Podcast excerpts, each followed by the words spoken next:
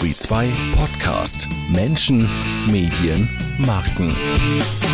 Herzlich willkommen zu einem weiteren Clubhouse-Podcast. Am 15. März haben wir im Turi 2 Clubraum in unserer Montagsrunde über die Frage gesprochen, Clubhouse und Social Media, Freund oder Feind der Redaktion. Wir, das sind meine Kollegin und Co-Chefredakteurin Elisabeth Neuhaus und ich, Markus Tranto, Chefredakteur von Turi 2. Unsere Gäste auf dem Podium waren Lorenz Marold vom Tagesspiegel, Enita Ramay von Bauer, Sven Thiessen vom Stern und Jörg Rheinländer vom Hessischen Rundfunk. Rundfunk. Bevor wir gleich in die Aufzeichnung starten, gibt es aber noch einen kleinen Hinweis auf unseren nächsten Abend bei Clubhouse. Am Mittwoch, den 17. März, kommt Patricia Schlesinger bei uns vorbei zum Chefingespräch mit Peter Turi.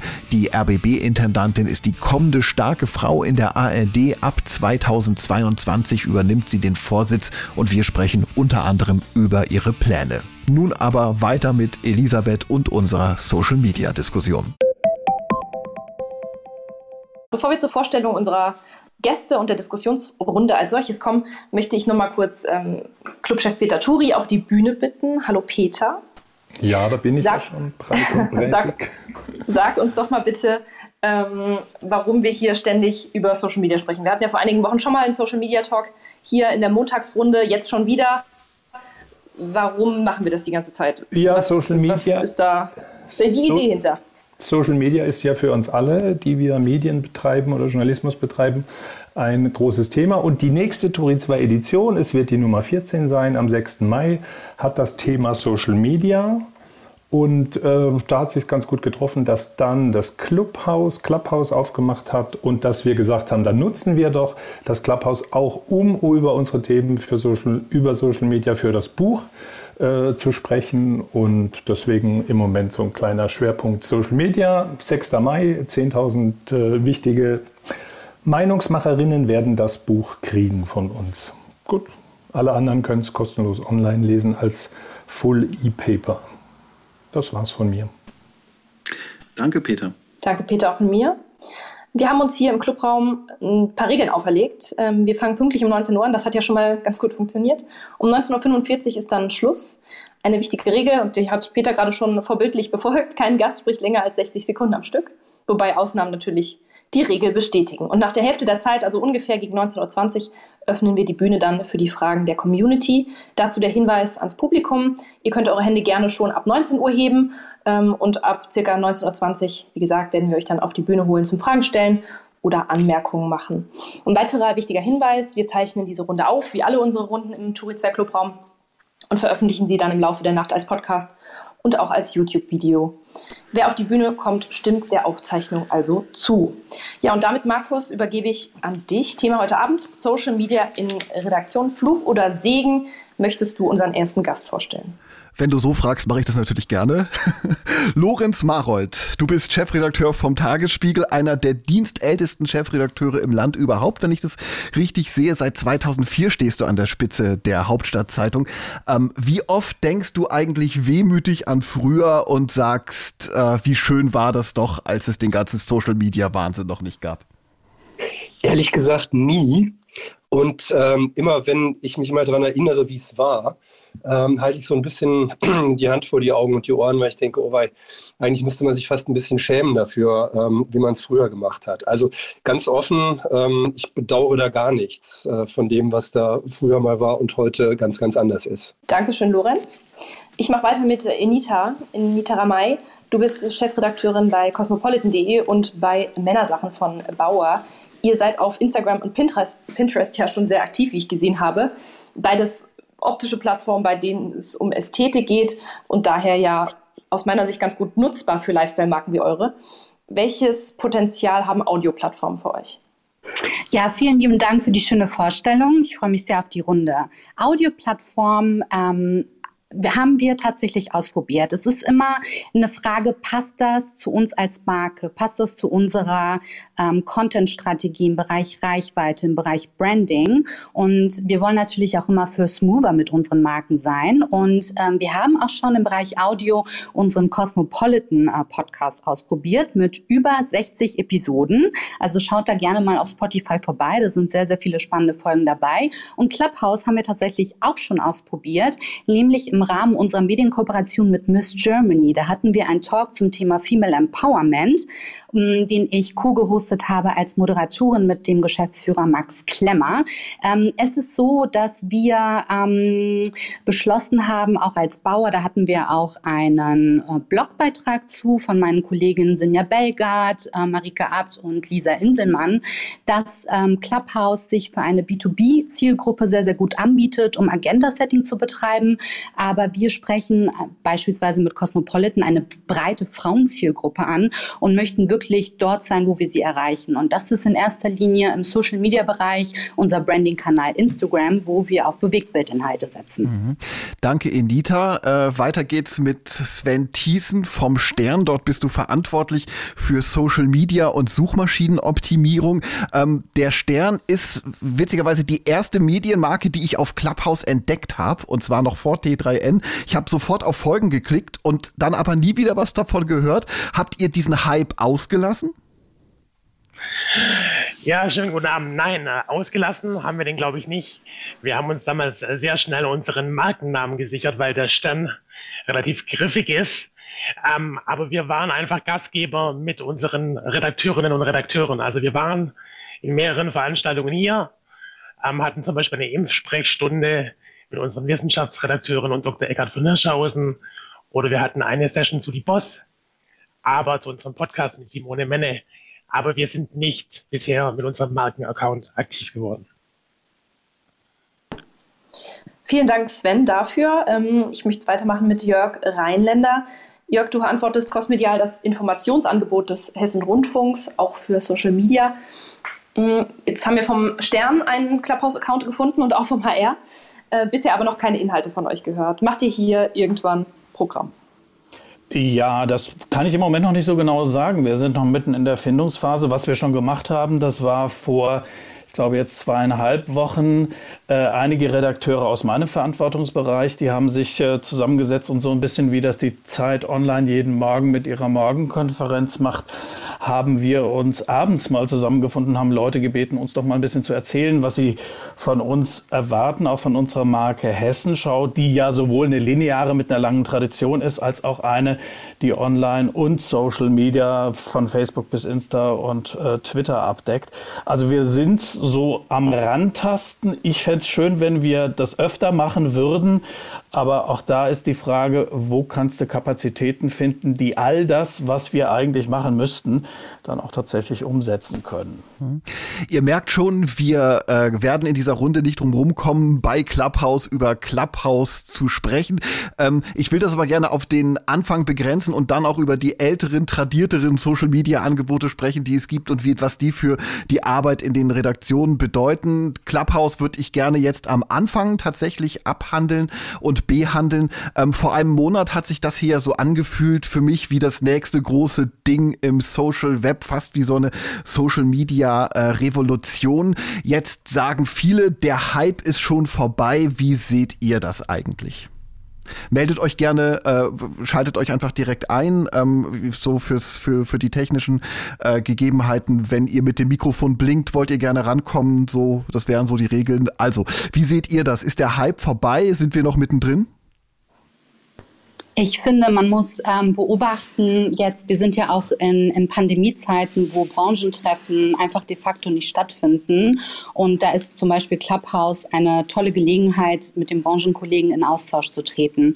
Ähm, wir beobachten natürlich auch, wie sich das weiterhin entwickeln wird, welche neuen Features Clubhouse noch ähm, dazu gewinnen wird, weil es ist ja auch aktuell in der Beta-Version. Das Thema Datenschutz ist auch ein relevantes Thema für uns.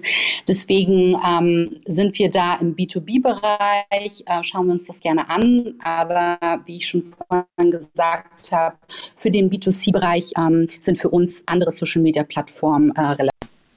Darüber sprechen wir dann gleich noch. Wer mag noch erzählen, wie es aussieht mit äh, dem Hype, in dem wir gerade drin stecken?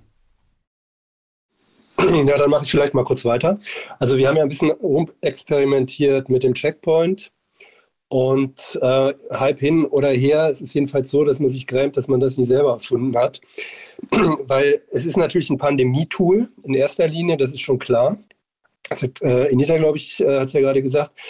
Aber ich glaube, dass es auch so ziemlich viele Vorteile hat, ähm, weil du Veranstaltungen organisieren kannst, die du nicht lange vorbereiten musst. Also vorbereiten ein bisschen, das schon. Aber ähm, als, als, als Zuhörerin ähm, musst du dich nicht vorher irgendwie, musst dich nicht einchecken, du musst dir nicht überlegen, wie du hinkommst. Und dann ist es ja auch oft so, dann sitzt du in der Veranstaltung in der dritten Reihe, dann traust du dich nicht aufzustehen, obwohl es eigentlich langweilig ist.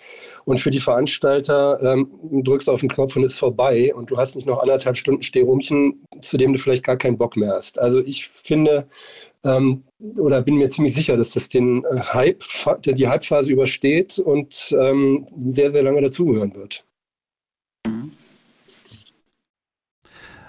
Das heißt, die schöne neue Audiowelt geht in gewisser Weise weiter. Sven. Ja, würde ich schon, würde ich schon vermuten. Ähm, mein Eindruck ist, ähm, dass Clubhouse am Anfang an einer Stelle überschätzt wurde. Es ist keine Second Screen App. Das heißt, ich kann es nicht nebenher, während ich Netflix schaue, auf meinem Sofa nutzen, weil ich natürlich proaktiv zuhören muss. Und ich glaube, das limitiert so ein bisschen die Anzahl derer, die gleichzeitig vielleicht tatsächlich zuhören möchten, was aber überhaupt nichts schmälern soll, was die Vorteile dieser App angeht. Ich glaube, da steckt ganz, ganz viel Potenzial drin in allen Bereichen, die wir vielleicht in Zukunft Social Audio nennen werden, weil plötzlich in Podcasts Interaktionen mit Hörerinnen und Hörern möglich sind. Und das war bis vor kurzem zwar denkbar, aber nur sehr, sehr schwer zu realisieren. Ähm, zur Wahrheit gehört natürlich auch, dass die Treiber am Anfang viele Prominente waren. Die sind vielleicht nicht mehr ganz so oft da, hatten es nichts mehr angeschaut. Aber ich glaube, dass es ein Plätzchen für Clubhouse gibt. Auch auf Sicht, da bin ich mir ziemlich sicher. Ich finde, oh, sorry Jörg, ich wollte dir nicht ins Wort grätschen.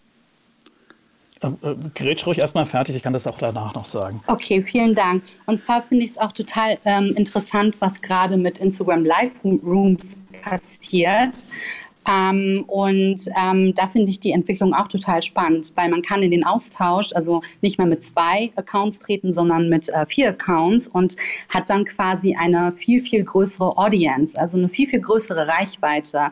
Hier bei Clubhouse ist es ja auch ähm, viel begrenzter. Deswegen bin ich gespannt, inwieweit Clubhouse auch unter diesen neuesten Toolentwicklungen von Instagram quasi auch nochmal nachziehen wird. Jörg. So, dann jetzt ich mal. Äh, ich äh, glaube, ja, ich hatte am Anfang auch äh, das Gefühl, ja, der neue heiße Scheiß in der Pandemiephase. Äh, ich glaube, es wird was bleiben. Ich frage mich allerdings, weil jetzt auch schon die Menschen angesprochen wurden, die hier bei uns sind, das ist ja eine überschaubare Zahl, ist es eher ein Tool, mit dem Menschen, die an einem bestimmten Thema auf eine sehr bestimmte Art und Weise diskutierend sich abarbeiten wollen, sind die da gut aufgehoben. Äh, aber ist es auch was für unsere Nutzer? Also ist es eher ein, ein Tool, bei dem ich vielleicht die Chance habe, mal mit Menschen ins Gespräch zu kommen um zu hören, was hätten die gerne von uns auf anderen Ausspielwegen. Ich sehe aber für uns äh, in dem Bereich, in dem ich tätig bin, im Moment noch nicht so den großen Nutzen, was der Sven, glaube ich, eben angesprochen hat, zu sagen, das ist der Podcast mit der Verlängerung direkt in die Community. Dazu sind mir die Communities noch zu klein. Poten mhm. Ähm, was mir aufgefallen war ganz zu Anfang, äh, äh, wir hatten ja auch schon über die Promis, die hier äh, zu Anfang das auch getrieben haben, ge, äh, äh, kurz gesprochen.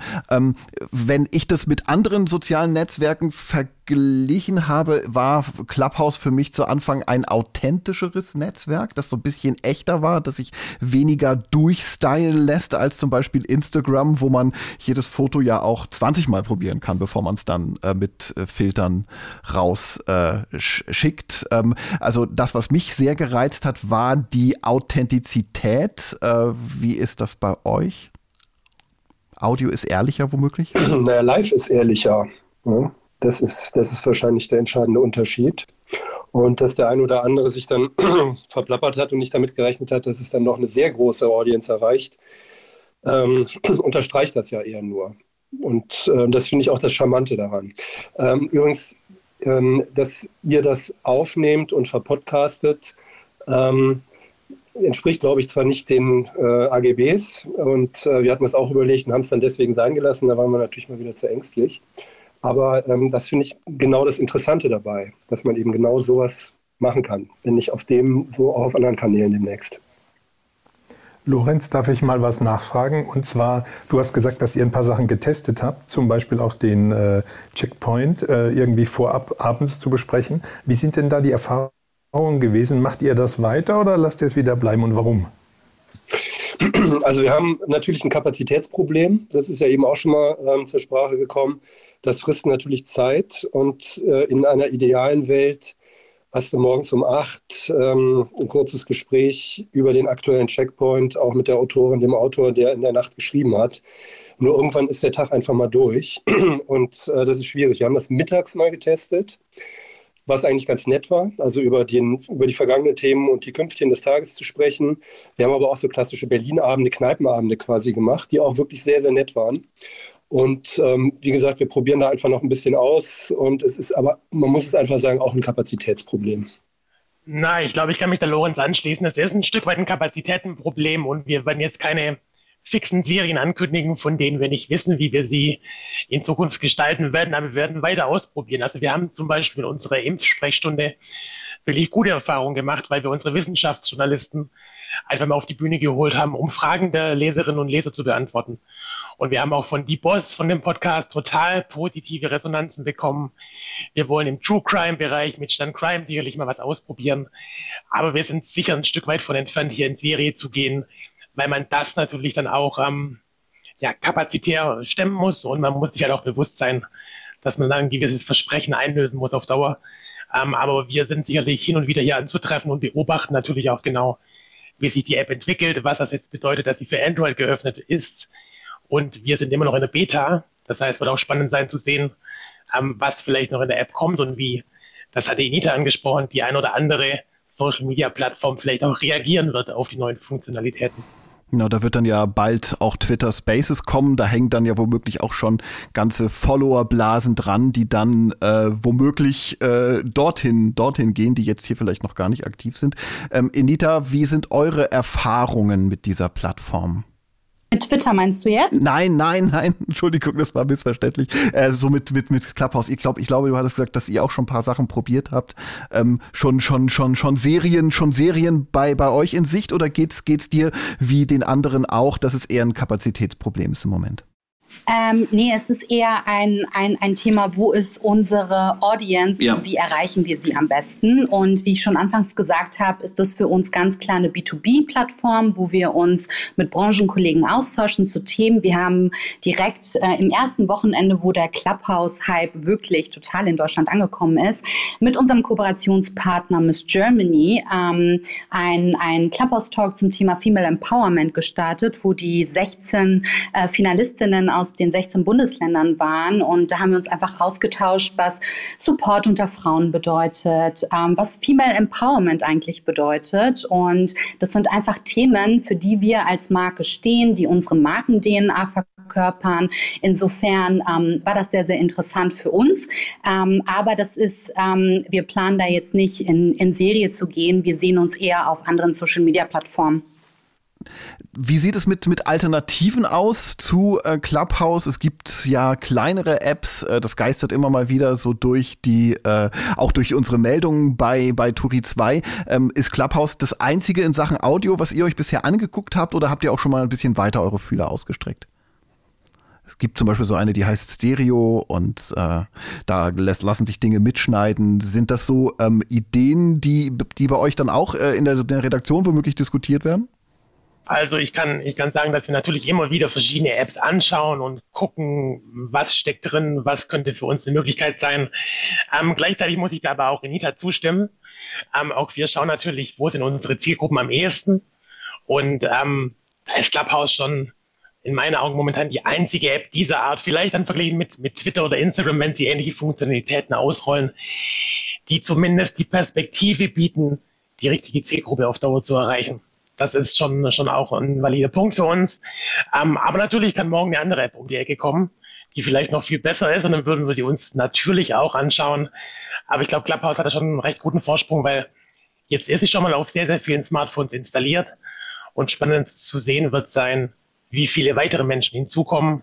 Sprich, ist es ein kleiner Hype, der bald vorbei ist? Oder haben wir vielleicht in halben Jahr die hundertfache Zahl an Nutzerinnen und Nutzern? Mhm. Welche, welche Menge an Nutzern wäre für euch denn sowas wie, ich sag mal, eine kritische Masse, wo ihr dann sagt, hier lohnt es sich dann, diese Plattform auch tatsächlich zu, zu bespielen? Also es gibt zwar jetzt, soweit ich weiß, keine Zahlen darüber, wie viele Menschen tatsächlich hier ähm, ähm, äh, in, den, in den einzelnen, in den einzelnen, äh, äh, also hier in Deutschland angemeldet sind, aber äh, die, die Raum, die Räume sind auf 5000 Menschen begrenzt, mehr passen sozusagen nicht rein sein. Ähm, muss das noch größer werden oder wäre 5000, wenn regelmäßig 5000er Räume voll werden würden, wie das ganz zu Anfang war, wären das für euch äh, kritische Massen, wo ihr sagt, ja, das lohnt sich da reinzugehen oder woran würdet ihr das festmachen? So Erfolgskriterien für so eine Plattform suche ich gerade ich wäre jetzt nicht so arrogant zu sagen, unter 5000 machen wir es nicht, um Gottes Willen. Man kann auch mit 500 Menschen sprechen und es ist ein total toller Austausch mit total gutem Gewinn, der vielleicht auf das Markenbild einzahlt, indem man vielleicht die richtige Zielgruppe erreicht. Ähm, vielleicht entscheiden sich danach ein paar Leute, das Standmagazin zu kaufen oder ein Stand Plus Abo abzuschließen. Ich würde es gar nicht so fix an Zahlen festmachen, aber natürlich sind wir beim Stand wie die Kolleginnen und Kollegen hier ja auch bei Medien angestellt, die schon durchaus große Reichweiten haben und wo man bei kleinen Zielgruppen genau überlegen muss, wofür machen wir jetzt einen Talk, der vielleicht nur 50 oder 100 Leute erreicht. Ähm, und dann müsste einfach eine ganz klare Strategie dahinter stecken oder irgendwas möglich sein innerhalb einer kleinen Zielgruppe. Ähm, ich glaube tatsächlich, dass diese Räume hier mit 20, 30, 50.000 Zuhörerinnen und Zuhörern gar nicht mehr handelbar wären. Dann würde es ja auch keiner mehr aufs Podium schaffen. Es würde keiner mehr zu Wort kommen.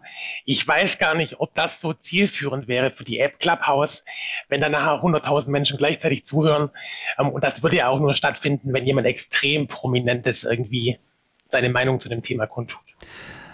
Wunderbar. Äh, die Frage, die wir über diese Veranstaltung gestellt haben, ist ja äh, Clubhouse und Social Media Freund oder Feind. Ähm, wenn wir das jetzt mal, um dann den Clubhouse-Aspekt auch abzuschließen, äh, auf Clubhouse begrenzen, ähm, ist Clubhouse Freund oder Feind der Redaktion? Ganz schwer, es tatsächlich mit einem Wort ähm, zu beantworten. Ich würde sagen, auf gar keinen Fall Feind sondern aufgrund äh, der Experimentierphase momentan eher Freund. Das wäre meine Antwort. Ja, das hätte ich genauso gesehen. Also es ist, ähm, es ist schwer, zu, schwer zu erkennen im Moment, wie das unmittelbar einzahlen soll. Das heißt also, lohnt sich der Aufwand, den man doch betreiben muss, wenn man was Vernünftiges anbieten will. Das sehe ich noch nicht, aber die Möglichkeiten auszuprobieren, äh, auch mal zu gucken, was läuft, was man vielleicht selber mal aufbauen kann, also dafür ist es natürlich hervorragend.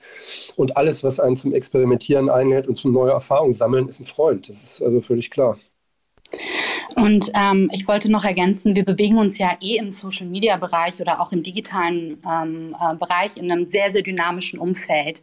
Und es ist immer wichtig, dass man die Leidenschaft hat und die Neugierde hat, auch mal neue Plattformen auszuprobieren und dann festzustellen, okay, zahlen sie auf unsere Reichweiten- und Branding-Strategie ein oder, oder auch nicht. Und deswegen ist es ähm, immer sehr, sehr wichtig, dass man als First Mover und leidenschaftlich dranbleibt, aber immer mit dem, mit dem Aspekt im Hinterkopf, Kosten-Nutzen-Verhältnis auch, zahlt das auf, auf uh, unsere Marken, Markenziele letztendlich, äh, letztendlich ein und auf die Strategie und, und die, und die Businessziele.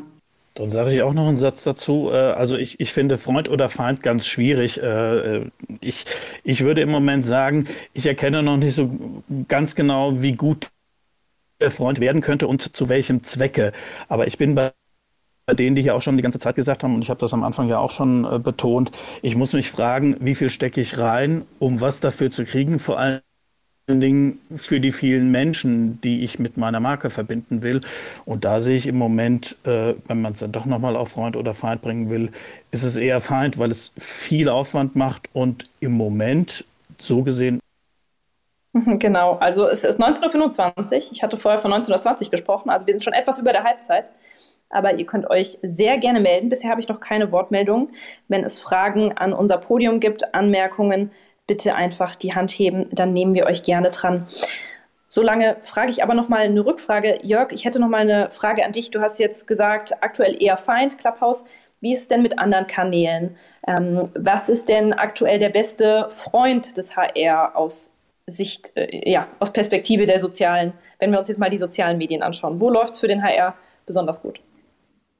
Also ich würde mal sagen, besonders gut, wenn ich auf Social Media gucke, äh, läuft im Moment Instagram, also Hessenschau als Marke auf Instagram. Äh, da haben wir vor kurzem die 200.000 äh, Follower äh, überschritten. Äh, das ist klasse, wenn man daran denkt, wie schnell das gegangen ist und vor allen Dingen, wen wir da erreichen. Und es gibt ja immer so die Frage, ja, äh, wollen die das überhaupt machen? Sollen die das machen? Natürlich wollen wir das machen. Und wie viel Arbeit steckt man da rein? Viel Arbeit. Äh, da tut sich ein, ein Unternehmen, das äh, über Jahrzehnte linear unterwegs war, natürlich ein bisschen schwerer als welche, die da äh, originär gestartet sind. Aber ich kann mal sagen, wir versuchen da sehr stark umzusteuern. Wir können das eine nicht vernachlässigen, weil ich sage mal, mit den linearen Sendungen in Hörfunk oder Fernsehen erreichen wir unfassbar viele Hessen. Aber wir erreichen jetzt auch viele, viele andere Hessen, die wir vorher vielleicht verloren hätten und nie bekommen hätten. Und deswegen ist Instagram, deswegen ist auch Facebook, da werden die Leute ja auch älter, äh, deswegen ist Twitter für uns ganz wichtig. Wir machen jetzt den nächsten YouTube-Kanal Hessenschau. Äh, da sind wir zwar auch ein bisschen spät, aber da sind wir wieder bei den Kapazitätsproblemen. Also irgendwo stand ja auch mal die Frage über dieser Runde, äh, ist denn Social Media eigentlich der Schrecken der Redaktionen? Und da kann ich nur sagen, nee, völliger Quatsch. Das, das ist unsere Zukunft. Eines Tages wird es das sein. Und äh, wenn wir da ankommen wollen, dann müssen wir da so pfleglich mit umgehen, wie wir das in der Vergangenheit getan haben. Und da sehen wir komplett anders aus, unter derselben Markenbezeichnung, äh, wie zum Beispiel im linearen Fernsehen oder bei der einen oder anderen. Ist Instagram dann sowas wie der Jungbrunnen für die Regionalnachrichten? Also Jungbrunnen, äh, ja, nennen wir es ruhig Jungbrunnen. Also wir kriegen einfach Kontakt zu Leuten, die wir sonst nicht kriegen würden. Ich kann ja mal sagen, die so eine Hessenschau im linearen Fernsehen, die ist bei einem äh, Durchschnittsalter von deutlich über 60 Jahren. Das heißt nicht, dass da nur ältere Menschen sind. Da sind aber sehr viele, sehr alte. Ich würde mal sagen, Impfgruppe 1 ist da unterwegs äh, zu einem großen Teil. Da sind aber auch viele Jüngere. Die ganz Jungen kriegen wir aber nur, wenn wir mit einem komplett anderen Angebot versuchen, lokales, regionales auf eine andere Art und Weise da zu präsentieren, wo die sind. Und das funktioniert. Und der eine oder andere merkt dann, äh, ach, das ist gar nicht so übel was diese öffentlich-rechtlichen da herstellen. Und so kriegen wir einen Kontakt, den wir vor. Hm. Ich gebe nochmal den Hinweis ans Publikum. Meldet euch gerne, ähm, wenn es Fragen an Jörg, Anita, Sven oder Lorenz gibt. Anmerkungen könnt ihr auch machen. Jederzeit einfach die Hand heben. Es ist 1928 und ich habe jetzt auch einen ähm, Interessenten, sogar zwei Sekunden. Ich lade gerade mal Christian Friedrich als Speaker auf die Bühne. Christian, sag gern mal, stell dich gerne mal kurz vor und schieß dann los mit deiner Frage. Ja, hallo, mein Name ist Christian Friedrich. Ich bin Autor. Ich wohne im schönen Berlin-Pankow und ähm, ja, ich habe auch früher mal als Journalist gearbeitet und ich habe mal eine Frage nach äh, Content, der vielleicht speziell ist für äh, äh, Social Media oder auch speziell für Clubhouse. Ich fand äh, von Lorenz diesen äh, Kneipenabend immer schön. Da äh, vom Tagesspiegel. Das war wirklich lustig. Und das war irgendwie eine Verlängerung, finde ich, von sowas wie Tagesspiegel Newsletter, weil wir konnten da ein bisschen Quiz machen oder Rätseln über Inhalte, die auch im Tagesspiegel Newsletter waren. Und das hat viel Spaß gemacht. Und ähm, ist vielleicht bei den anderen hier auf dem Podium, zum Beispiel auch äh, bei dem Jörg Rheinländer, äh, was geplant, Inhalte auch zum Beispiel bei Instagram äh, ähm, zu verlängern oder nochmal ganz anders zu drehen? Gibt es da ganz neue Formatideen vielleicht von euch? Jörg, ich glaube, die Frage ging an dich. Äh, ja, genau. Jetzt ja. Ich wollte jetzt nicht dauernd quatschen, aber ich mache das mal. Ich habe ja schon gesagt, also ich kann mir sehr vieles vorstellen, wenn klarer ist, welche Verlängerung in Clubhouse denn womöglich Sinn macht. Also nochmal, äh, Sinn macht es für mich nur, wenn wir entweder in einer Community tatsächlich Qualitätvolles für uns mitnehmen können auch und die Community sieht, wir sind mit ihr im Gespräch oder wenn wir eine erkleckliche Zahl von Nutzerinnen und Nutzern erreichen. Äh, und da kann ich mir dann vieles vorstellen. Ich kenne das Format, von dem du eben gesprochen hast, Christian, äh, von, von Lorenz und dem Tagesspiegel nicht. Aber das klingt mir so wie, das könnte passen wie, wie Faust auf Auge. Und da kann ich mir schon auch vorstellen, dass wir als öffentlich-rechtliche da äh, in die Richtung denken und dann auch was entwickeln. Aber nochmal, bevor ich da was reinstecke an Ressourcen, muss ich wissen, was kommt am Ende auch für die, die es nutzen? Lorenz, ich wollte dir auch gar nicht ähm, die Möglichkeit nehmen, noch äh, zu antworten, beziehungsweise da noch ähm, rauf zu reagieren auf Christians, Christians Frage bzw. Anmerkung. Bitte sehr. Hm. Ähm, Habe ich auch weniger als, als Frage jetzt verstanden. Aber in der Tat ist natürlich immer die Frage, die Jörg aufgeworfen hat, was nutzt es? Und da gibt es für uns eigentlich nur zwei Kriterien. Das eine ist, kann man damit Geld verdienen und das andere haben wir Spaß daran. So. Und an den Kneipenabenden mit dem Checkpoint ähm, haben wir einfach Spaß. Ja? Und ähm, den brauchen wir auch. Und wenn wir andere damit anstecken können, mit unserer guten Laune, die wir dann da haben, ähm, dann hat das vielleicht auch mittelbaren Effekt. Aber natürlich ist das für uns ein bisschen anders ähm, als für euch, Jörg. Ähm, wir würden auch gerne wie Funk, ähm, Insta, äh, bespielen rauf und runter mit den tollsten Sachen. Ähm, aber wir müssen natürlich auch sehen, äh, womit können wir Geld verdienen. Das heißt also, wir haben eine ganz klare äh, Subscription-Ausrichtung auch. Und am Ende aller Enden gucken wir halt schon, welche Strategie führt eben auch dazu, dass wir, egal für welches der vielen Produkte, die wir anbieten, tatsächlich auch Abonnentinnen bekommen. So. Und ähm, das funktioniert direkt über ähm, Clubhouse oder ähnliches natürlich nicht so. Aber wir haben natürlich auch, ich sage mal, so eine Community, äh, Friends and Family, die einfach Spaß daran haben. Und das müssen wir als Medien ähm, glaube ich, auch bieten. Und insofern ist das einfach eine, eine, schöne Verlängerung der Angebote, die wir haben. Und wir probieren da weiter ein bisschen aus. Und freut mich natürlich, Christian, äh, dass dir das so gut gefällt. Und ähm, du warst ja auch tatsächlich dabei beim Rätseln und beim Machen und Tun und ähm, weißt ja auch, was, was man einfach für einen Spaß am Abend dann nochmal haben kann. Also der, der Spaß steht hier noch vor dem geschäftlichen Nutzen zumindest. Ich habe jetzt hier gerade noch Ulrike auf die Bühne geholt. Ulrike, stell dich doch gerne nochmal vor. Du warst ja vor zwei Wochen schon mal, ähm, hast ja, warst ja auch auf der Bühne bei unserem Talk ähm, zum Thema Diversität.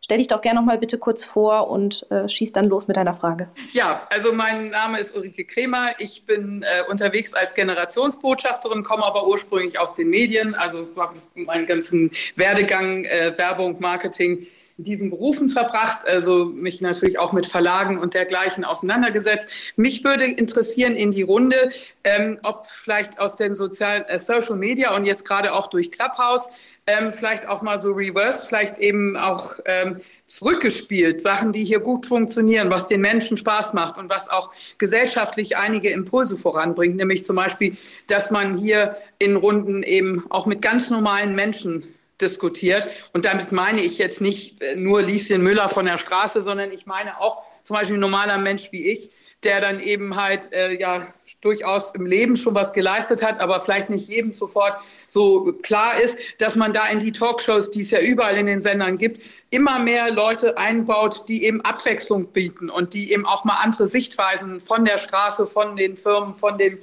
Familien zu Hause eben reinbringen. Ich äh, vermisse das, weil man immer wieder tagelang, also ich bin ja, gehöre noch zu der Generation Fernsehzuschauer, ähm, dass man da tagelang immer wieder die gleichen sieht. Und dann sind sie von einer Show zur anderen eingeladen. Kann man da nicht reverse ein bisschen was rausholen aus dem, was wir jetzt so toll finden bei Clubhouse zum Beispiel?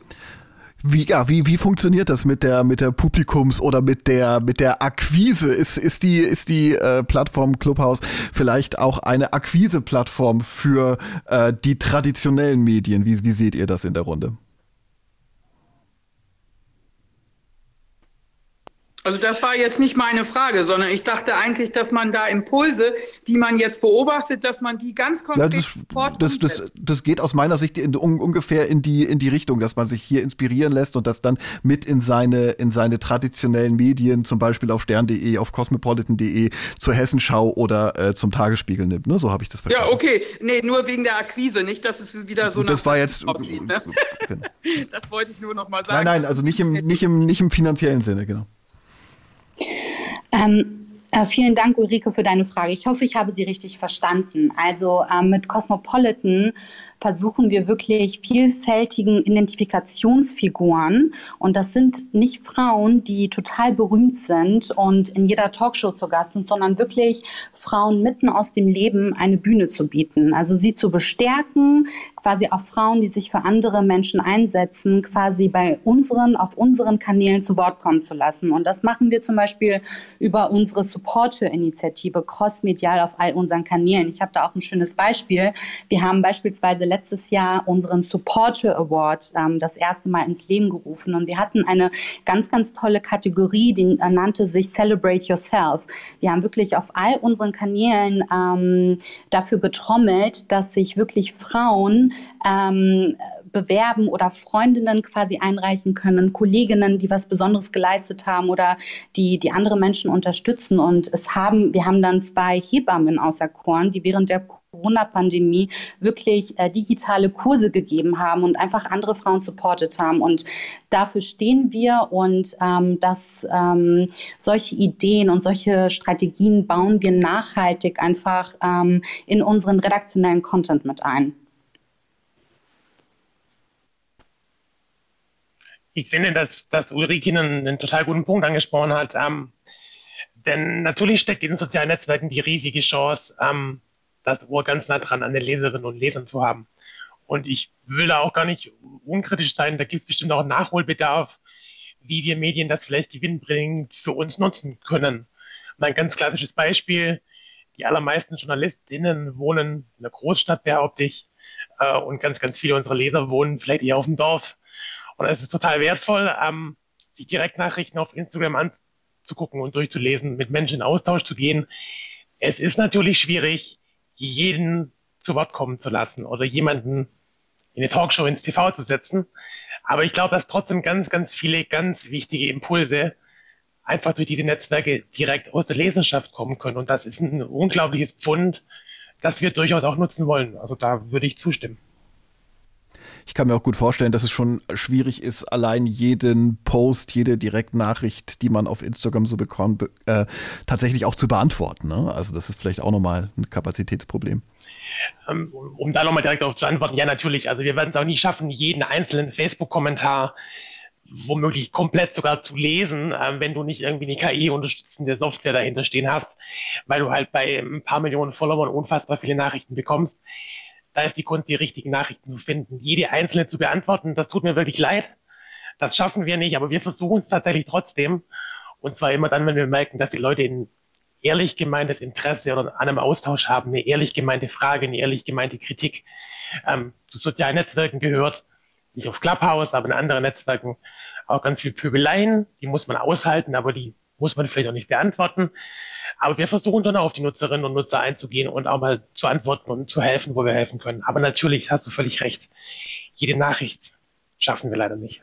Und was wir zum Beispiel auch machen, dass wir unsere User gerade auf Instagram wirklich aktiv an unserer Contentplanung mit teilhaben lassen. Das geht ja beispielsweise sehr, sehr gut über das Umfragetool, wo wir wirklich ähm, die Userin daran teilhaben lassen, okay, das ist unsere, diese Themen wollen wir künftig spielen.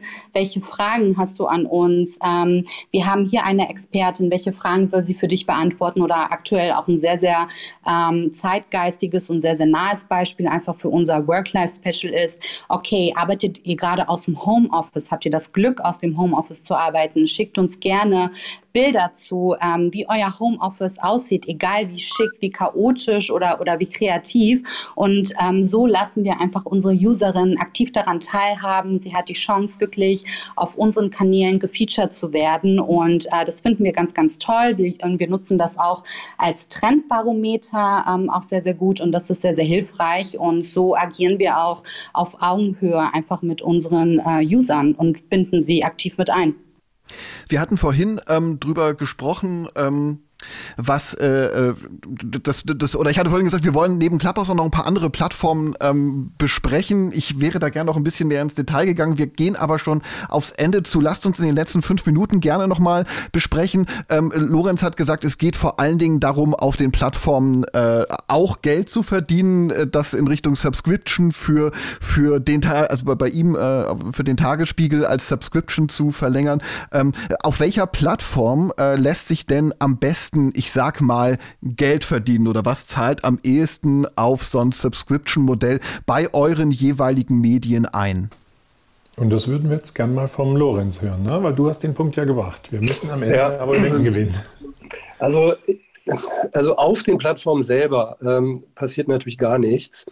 Das Interessante ist, dass auf den klassischen Social-Plattformen ähm, der Traffic-Anteil immer weiter sinkt. Also wir sind inzwischen bei unter 10 Prozent angekommen über die klassischen Social Media, was, äh, was, unseren, was unseren Traffic auf der Website äh, angeht. Und äh, so Sachen wie Google Discover, Apple News, aber auch Update, GetPocket, äh, Home zunehmend äh, Treiber sind dafür, ähm, was, was bei uns auf der, auf der Homepage abgeht. Und das ist natürlich das eigentlich Interessante, dass wir die Leute dorthin führen, wo sie eben die Texte finden, äh, für die sie vielleicht auch bereit sind, ähm, immer ein Monatsabo abzuschließen. Ähm, ich würde ganz gerne noch mal einen halben Schritt zurückgehen, weil das, das ist wirklich das interessanteste ähm, Thema, finde ich, in dem Zusammenhang mit Clubhouse und den Socials. Ähm, wir sind auch schon für sehr viel weniger Leute, als in so einen Clubraum passen, äh, auf die Straße gegangen und haben Diskussionen mit Bürgermeisterinnen veranstaltet. Das Charmante hier ist, äh, bei Clubhouse, auch im Unterschied zu den klassischen äh, Socials, ähm, dass du sehr schnell ein relativ ähm, demokratisches ähm, Podium da zusammenstellen kannst. Wir haben beispielsweise so ein Bezirksbattle gemacht, wo wir plötzlich lauter Leute hatten, die sonst wahrscheinlich nicht mal zu uns ins Haus gekommen wären für so eine Veranstaltung, die sich mal schnell eingeklinkt haben und festgestellt haben, irgendwie, oh, nette Runde, da kann ich irgendwie meinen Bezirk verteidigen oder anschwärzen.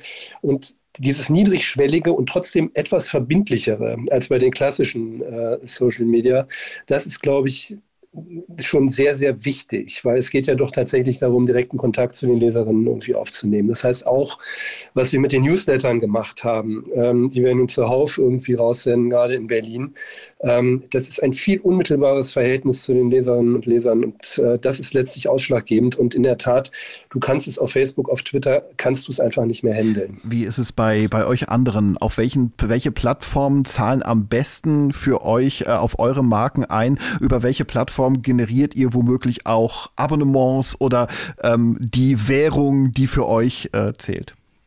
Also sie wurden schon genannt, deshalb keine ganz große Überraschung, aber es sind am Ende des Tages bei uns zwei große Player. Das ist einmal Facebook.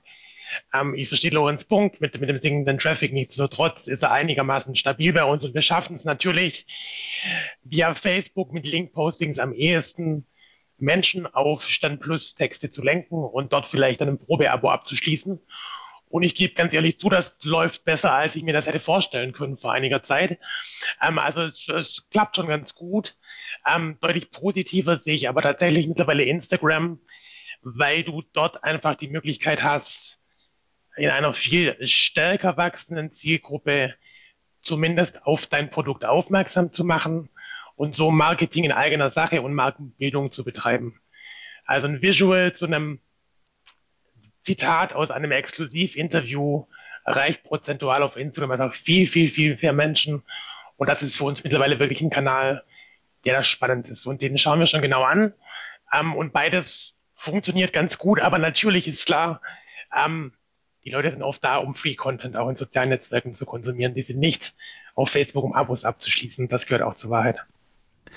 Inita, bei euch ist es wahrscheinlich auch Instagram, das am meisten dann auch äh, Leserinnen und Leser auf äh, cosmopolitan.de und auf die anderen Plattformen, für die du verantwortlich bist, spiel, spült?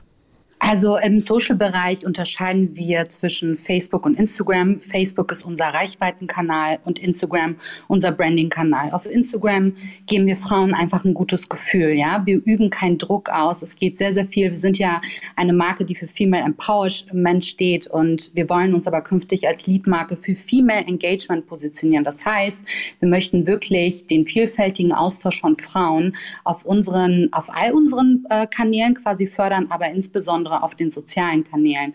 Und da geht es einfach darum, unsere Marke erlebbar zu machen. Durch, durch Instagram Live Talks, durch Reels, durch IGTV, durch Instagram Guides. Also wirklich, dass man, äh, dass man schaut, welche Tools kommen neu raus, dass man sich wirklich ganz frisch auf die mit draufsetzt, weil ähm, so ist man einfach auch sichtbarer und Instagram belohnt das und dass wir da dahingehend einfach mit unserer Zielgruppe interagieren und dass wir auch Heftinhalte crossmedial beispielsweise über Instagram spielen. Da haben wir ganz, ganz tolle Formate entwickelt und das funktioniert sehr, sehr gut. Danke, Enita. Jörg, äh, an, an dich vielleicht die Frage. Du hast schon gesagt, über Insta Instagram funktioniert bei der, bei der sehr traditionsreichen ähm, äh, Hessenschau sehr gut. Ähm, sieht man euch dann womöglich auch bald auf TikTok, so wie die Tagesschau? Äh, die Frage stellen wir uns schon lange, aber da sind wir wieder bei den Kapazitätsproblemen. Wir sind, äh, auch wenn das immer so klingt, als wären die öffentlich-rechtlichen so super ausgestattet, so ein mittelgroßer, eher kleiner Sender wie der HR, der muss schon sehr genau gucken, was kann er sich leisten. Und äh, wenn es nach mir ginge, wären wir schon bei TikTok. Äh, aber im Moment haben wir die Kapazitäten dafür nicht. Und ich wollte nur noch mal anschließen, unsere Währung sind nicht Abos, sondern ist, ist Image in diesem Zusammenhang. Und da bin ich bei Sven. Facebook und Insta zahlen da am meisten ein. Twitter ist gut bei denen, die auf Twitter unterwegs sind, äh, aber das ist eine sehr kleine Blase.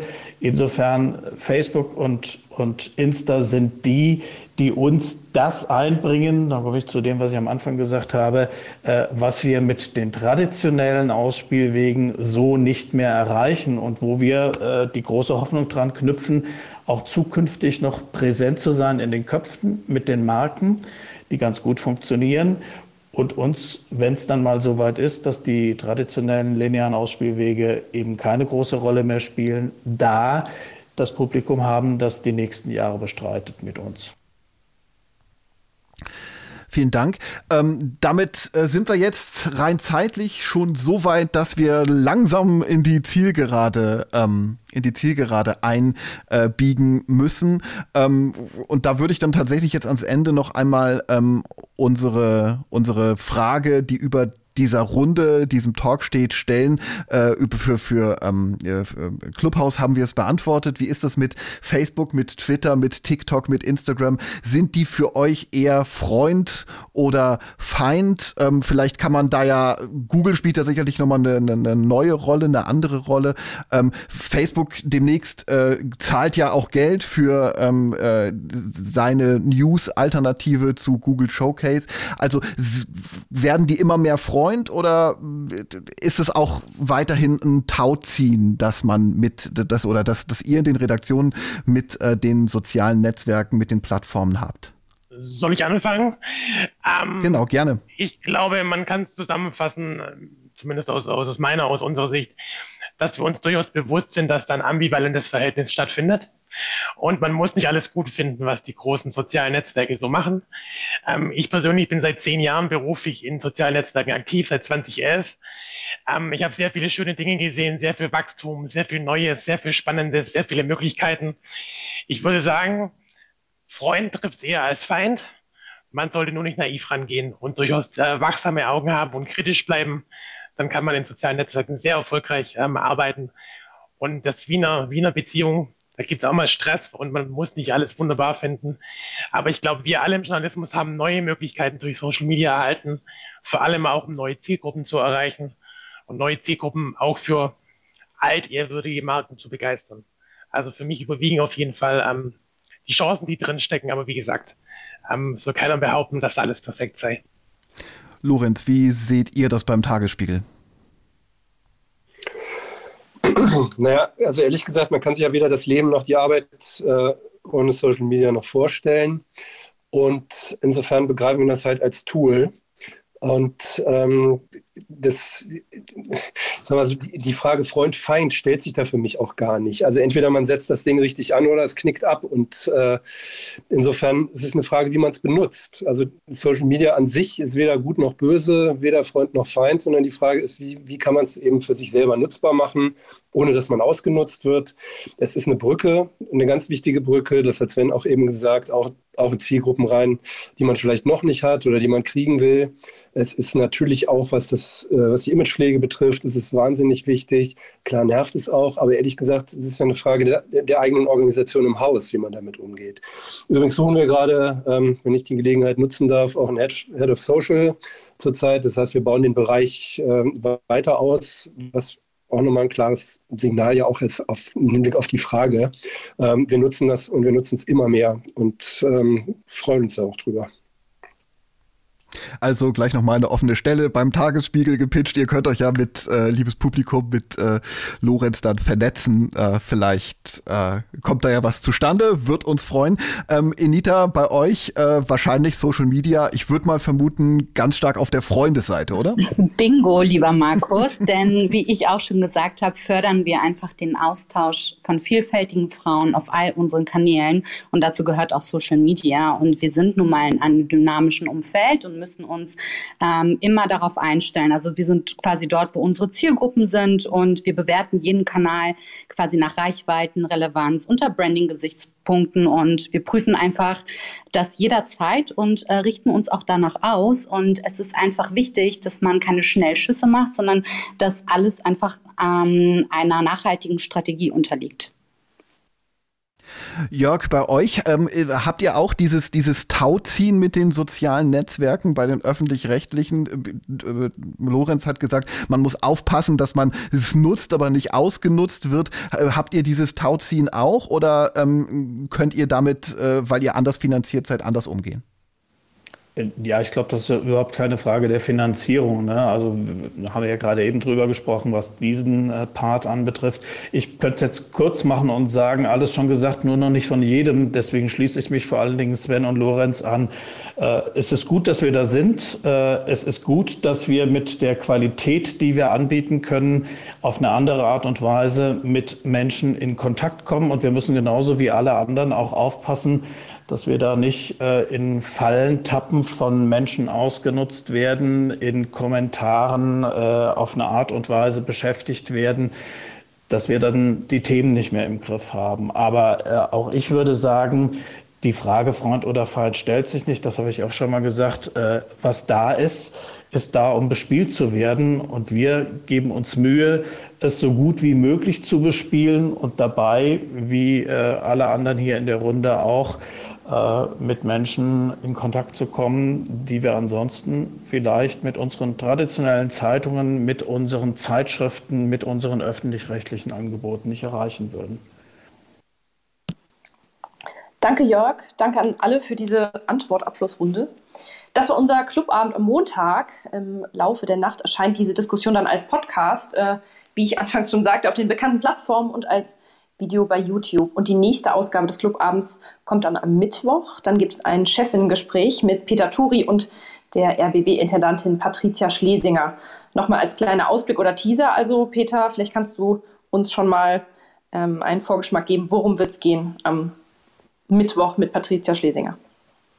Ja, also unser Format äh, Chefin-Gespräch äh, ist einfach äh, mit spannenden Leuten und Patricia Patricia Schlesinger ist ja super spannend, weil sie Intendantin des RBB ist, da auch viel bewegt hat, viel noch macht. Ende des Jahres wird sie ARD-Vorsitzende oder den ARD-Vorsitz übernehmen. Das wird auf jeden Fall spannend. Mittwoch um 19 Uhr. Ich darf aber auch noch darauf hinweisen, am Sonntag zum Club Frühstück, unser Club Frühstück Nummer 6, haben wir äh, den Hirnforscher Henning Beck zu Gast. Und da fragen wir, wie manipulieren die Social Networks unser Hirn, unser Gehirn und wie bleiben wir gesund und munter im Medienfeuer der Pandemie? Also zwei interessante Events, die ihr nachgucken könnt unter turi2.de slash Clubraum. Danke, Peter. Also ja, ihr hört alle, es bleibt, äh, wir bleiben dran am Thema Social Media und dann, wie vorhin auch schon angekündigt, am 6. Mai wird unser Buch unter genau diesem Thema Entschuldigung, erscheinen. Also ähm, ja, stay tuned. Also nicht vergessen, folgt Turi 2 gerne sowohl hier ähm, ähm, auf Clubhouse als auch auf Twitter, LinkedIn und allen anderen genannten Kanälen. Schaut gerne mal äh, auf turi2.de slash Clubraum vorbei, natürlich auch bei turi2.de. Wir lassen den Raum jetzt noch ein paar Minuten offen fürs Vernetzen. Für heute Abend sagen wir dann Tschüss. Danke euch allen fürs Zuhören und dabei sein. Danke an die Runde, danke ans Podium. Wir wünschen einen schönen Abend. Bis bald. Danke sehr. Den Speakerinnen und Speaker auf dem Podium könnt ihr natürlich auch alle folgen. Ähm, und dann werdet ihr immer fleißig darüber informiert, was die außer im Turi 2 Clubraum noch so tun. Also auch von mir herzlichen Dank, war eine spannende Runde. Habt noch einen schönen Abend. Turi 2 Podcast. Abonnieren Sie uns unter turi2.de slash podcast sowie bei Spotify, iTunes und Deezer.